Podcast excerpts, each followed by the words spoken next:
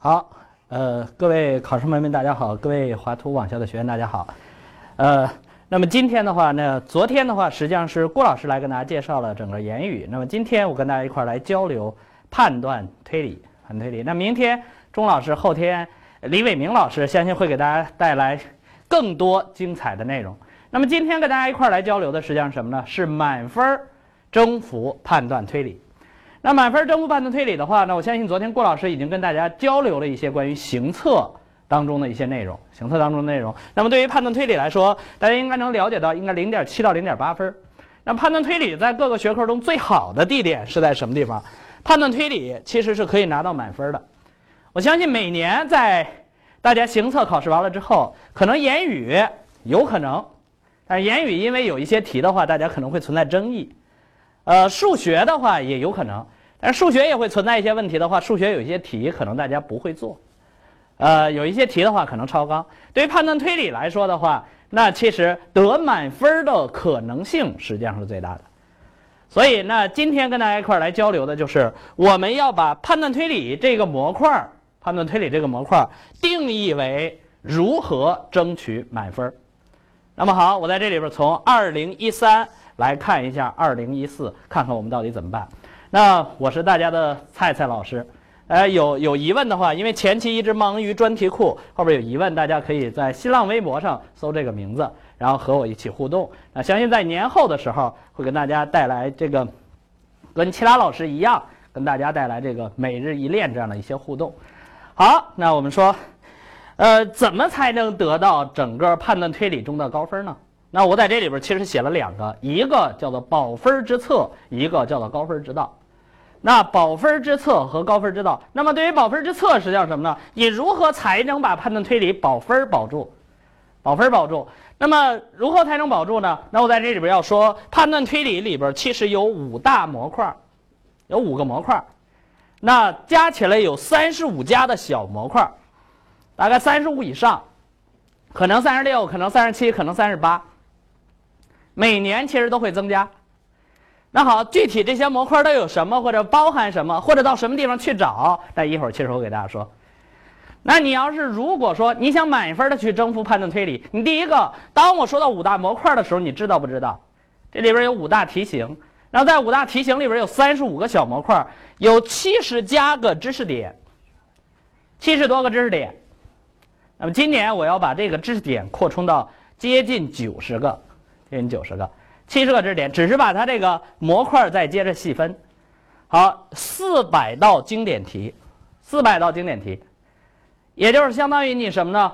每一个知识点大概五道左右的经典题，保证这样的基本练习量之后，你的判断推理实际上就算基本的可以保住基本分了，保住必过分了。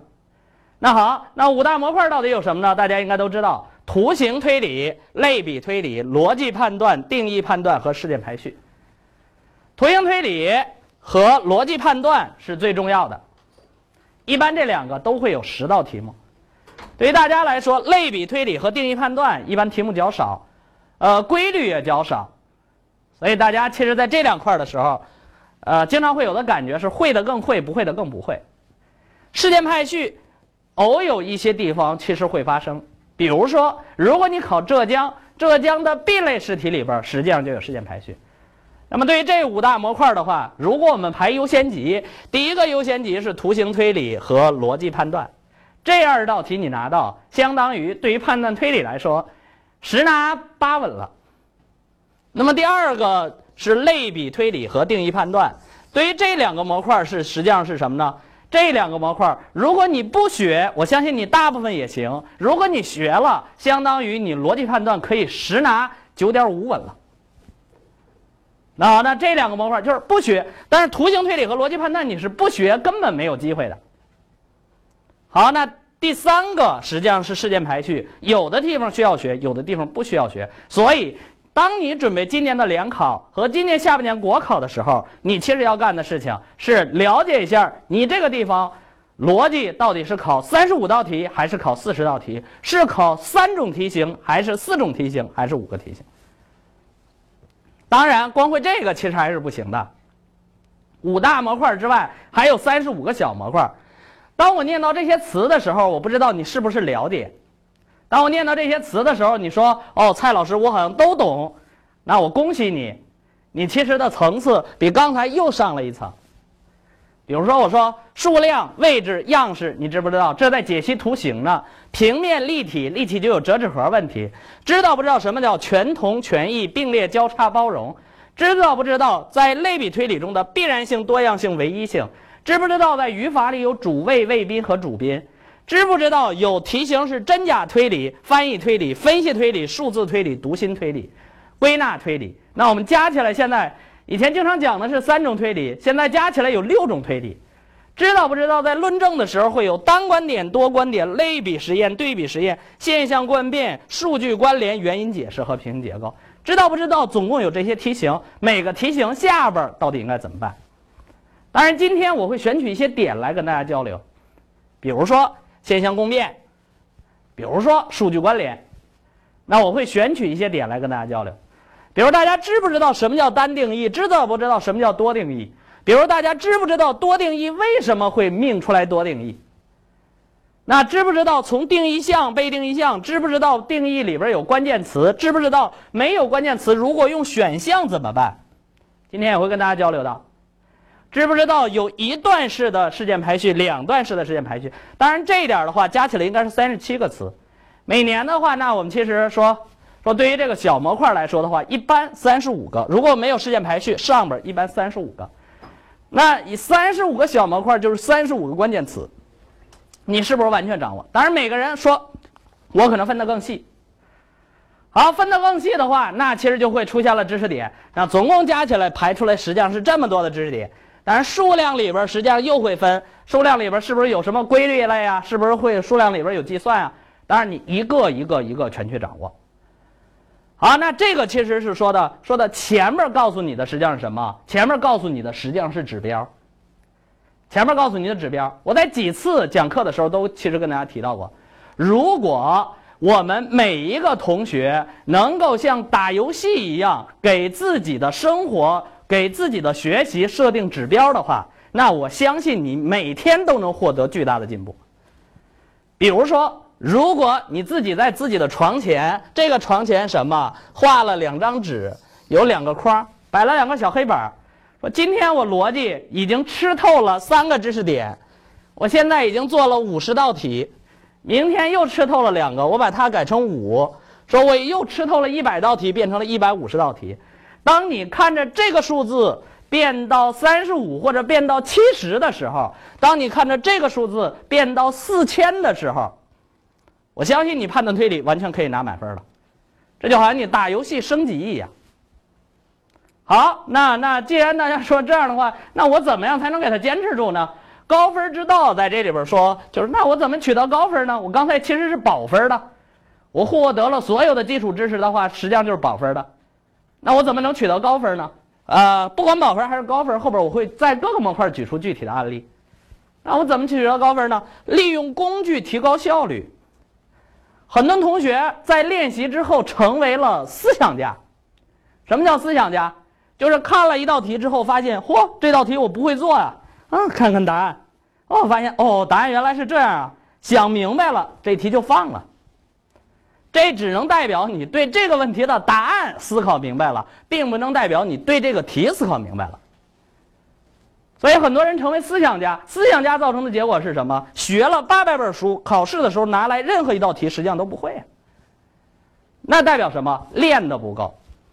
所以从这道题你能想懂和这道题能在笔上练会，中间其实有个过程，而这个过程说白了就是要训练的。那利用好工具进行训练，利用好题进行训练。比如说我跟你说骑自行车，你很容易学会。骑自行车的话，我就两句话教你口诀：掌好把，使劲儿蹬。把把掌好了，使劲儿蹬，你自行车就学会了。但是如果你不练，白搭。你想的倍儿明白，跟我们做题一样。我教了你好多规律，你其实没有练，结果白搭。第二个怎么突破瓶颈？有一些题叫做难题，这些难题是什么？主要是之前没出过，比如图形推理，有些规律你之前没见过。那怎么办？这我们不能叫有名字的，利用老师吧，突破瓶颈。什么意思？呃，老师其实并不比所有人聪明，只是因为每个人的分工不同。你的分工是未来成为公务员，我们的分工天天就研究这点题。所以研究这个题，发现题目之间有底层的脉络联系，接着在这个的基础上给你造出一些题来。那有一些题可能之前没出过，那未来如果压二十道题，有一道题能压上，这就叫突破瓶颈了。所以你要想听新题，依靠的是什么？依靠的是天天去研究题的这一些人，他在说什么。那你还有一块呢，实际上老题，老题为什么别人都会了，你不会？实际上就是听懂了之后，要利用工具好好练习。利用什么工具？推荐一个东西，不是做广告，因为它是全免费的。可能现在在听讲座的所有同学，有人已经使过了。这个前期的话没有在微博上跟大家互动的原因，也是因为前期一直在做这个东西。当然，它上线已经有呃一个多月了，一个多月了，已经这个接近二十万人了，这个都在这里边学习了。好，那对于这样的一个这个什么呢？大家可以专题库点 com 全拼专题库点 com 这边是它的二维码。那专题库点 com 这里边其实是有你所有的练习，在这个考点直击里，你把它点开，其实就会分类，分出来各个模块到底有七个知识点还是八十个知识点，一百多个，一百多个知识点。那在这个竞技赛场里边的话，那所有大家的话都好像跟打游戏一样去玩，因为我当时在做完了这个题库之后，发现好多人都不愿意到这儿来练习，因为电脑太死冰冰了，所以做了一个竞技赛场，大家可以进去试一下。这个竞技赛场是什么？有人开房间了之后，你进去就跟打斗地主一样。你七个人或者呃八个人或者七个人或者四个人在这里边做题，做二十道题，这叫微考场。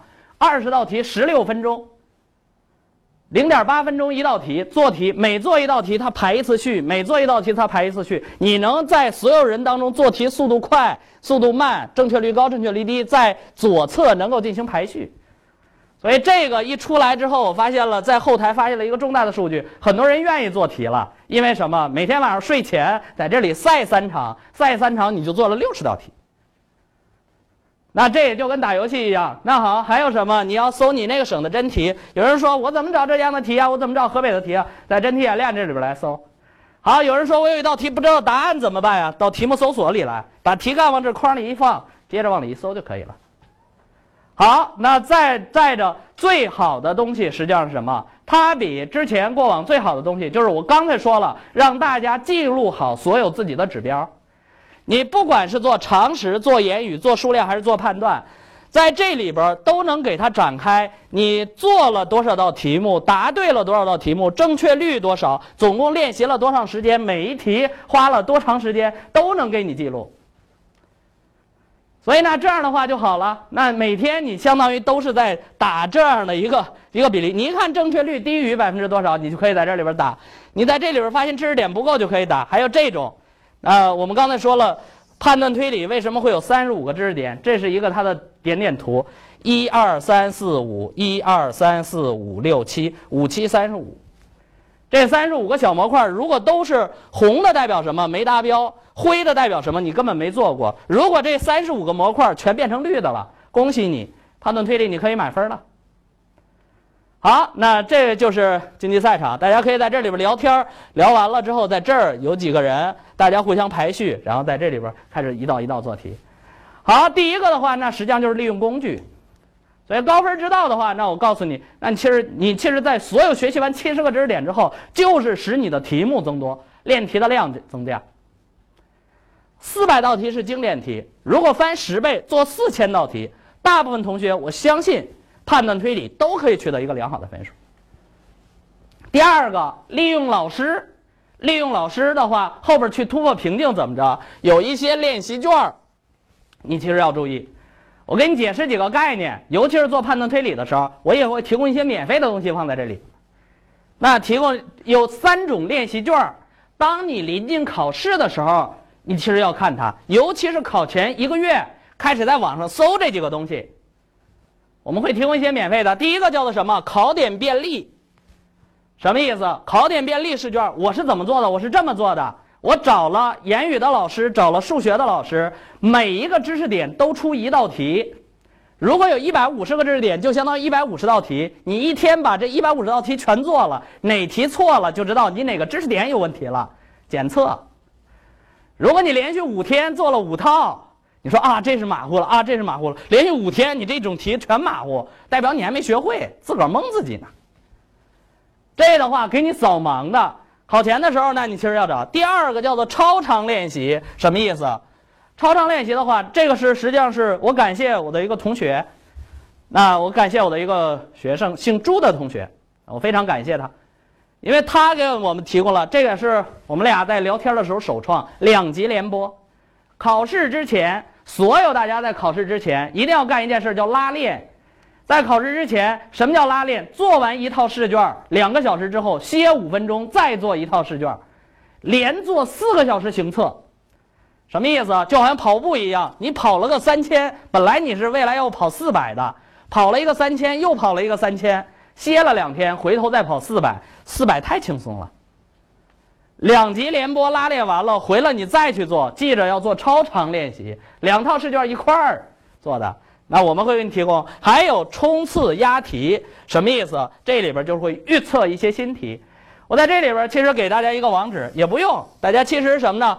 搜一下这个考点便利，搜一下有考点便利，呃，底下有一个 v 点华图点 com 开头的网址，啊，有些其实有一些盗版的地方，你就找正版的地方去就行。进去，进去的话，那其实你看在中间你说我进去看这是收费的，没有免费的，在中间有下载考点便利卷四、考点便利卷五，你注意要搜搜寻，别一看着说这东西要收钱，底下有不收费的，你就浏览一下。有两套便利试卷，你可以先试一下，一百五十道题便利了所有的知识点，所以你可以想象一下，你前面用专题库练完题了之后，你在考前要干的什么事儿？做五套考点便利卷，把自己的所有知识点全便利一遍，发现都没有多大问题，百分之八九十都对，OK，很高兴。接着练练体力，两套题放在一起做，做完了之后发现哦都可以差不多了，剩下干的是什么？偏题、怪题、预测题。然后老师在这押题，给你押一圈再做这样的一套试卷。考试的时候碰着就得了，没碰着，我至少普通题全会了。好，那这就是满分之道，满分之道。好，那到这里边的话，其实可以跟大家说了，刚才其实叫做什么？保分之策化成一句话，保分之策就是七十个知识点，四十道呃四百道经典题，四千道的练习量，你将能。高分征服也不叫高分，叫满分征服判断推理。第二句话，利用好的东西是什么？一，利用好机器专题库。第二个，呃，永久免费，可以告诉大家，永久免费。而且大家未来有什么功能，直接在这里边提。也需要什么功能，直接在这里边提。提出来之后，我们帮你去实现你想象中题库的模样。第二个实际上就是什么？依靠老师的智慧，不依靠机器了，依靠老师的智慧。老师的智慧给你编排所有的试卷，比如说考点便利卷，考点便利卷。好，那接着的话，那我会分四个模块。哎，既然我们说刚才实际上是在什么上？教练技术上，来给你讲如何征服判断推理。那我后边的话，那实际上是在具体科目上。具体内容上，让你来看看如何征服。那第一个就是图形推理，图形推理，这这些有的时候右下角会有二维码，呃，或者这二维码实际上是专题库的，或者实际上是我新浪微博的，是我新浪微博的。呃，这个伟明老师、顾飞老师、钟老师都非常好，说这个蔡老师啊，你赶紧回答回答问题吧。这个我们这个天天都在回答问题，然后这个呃，只是前期应该在忙专题库，后期的话这个。呃，尽量腾更多的时间来跟大家一块儿互动交流。呃，但是每到考前，大家都会发现我考前一个月的时候都会很活跃。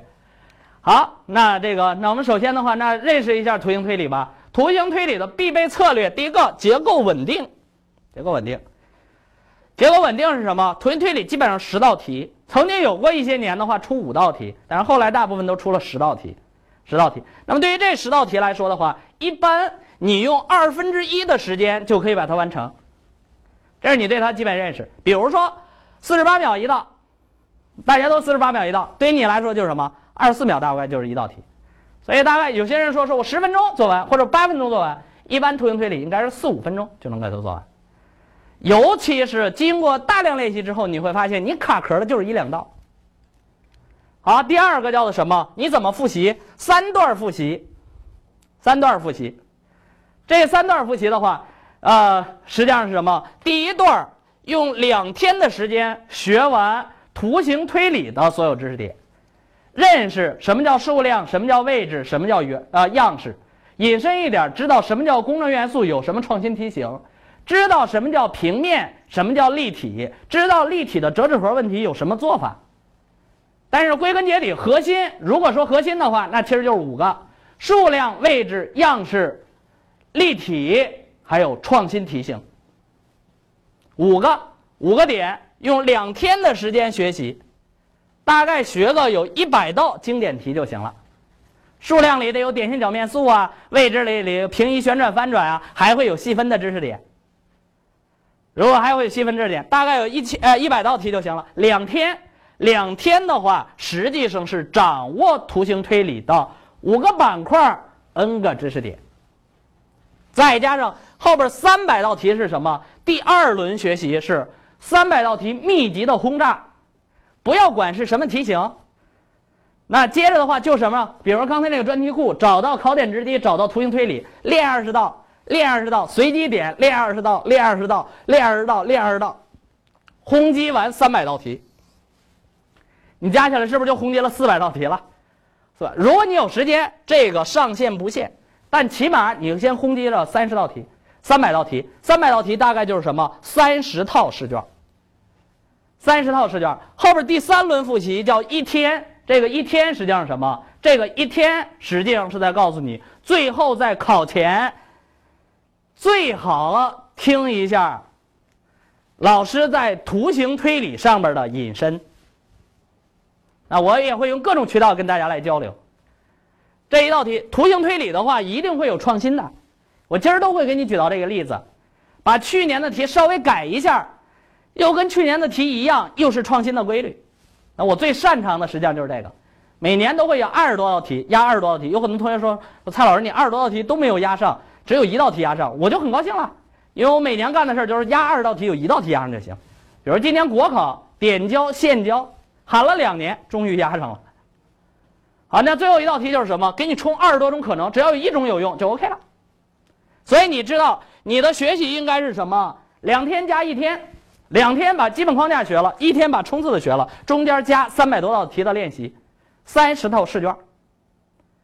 好，重点突破实际上什么呢？立体图形的问题。啊，今天当然立体图形的问题，大家可以去搜我的视频，这里边会有描点描线法，最好搜新的视频，不长胡子的。可能大家觉得蔡老师、蔡蔡老师都是长胡子的，不长胡子的是比较新的，是一三年的；长胡子的是一二年的。越往后可能讲一个问题会更清晰一些，因为我的思维也是每年都在进步，所以有可能有有些人说之前有一些东西听过，但是你每次在听，哪怕我用同一张 PPT 来讲的话，那可能也会有延伸的地方。好，第二个实际上就是基本的命题惯性、基本规律的命题惯性。那比如数量、位置、样式，还有一些新题型，这些你都不用记，记后边的突破几个。